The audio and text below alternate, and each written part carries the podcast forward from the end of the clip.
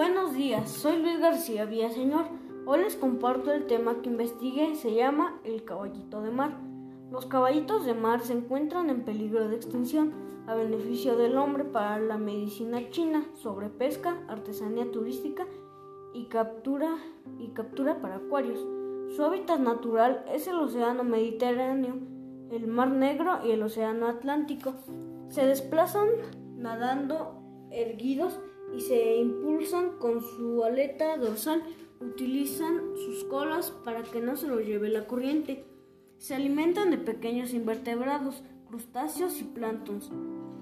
Se reproducen entrelazando las colas. El macho deja caer el líquido, seminal en el que el agua en el agua.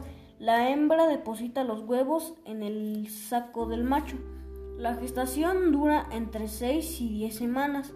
El macho deja salir las crías del interior de su cuerpo, haciendo presión para liberarlos.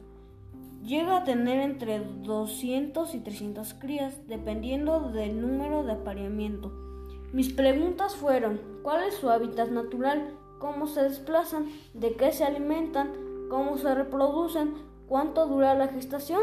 ¿Y cuántas crías nacen? Gracias, maestra.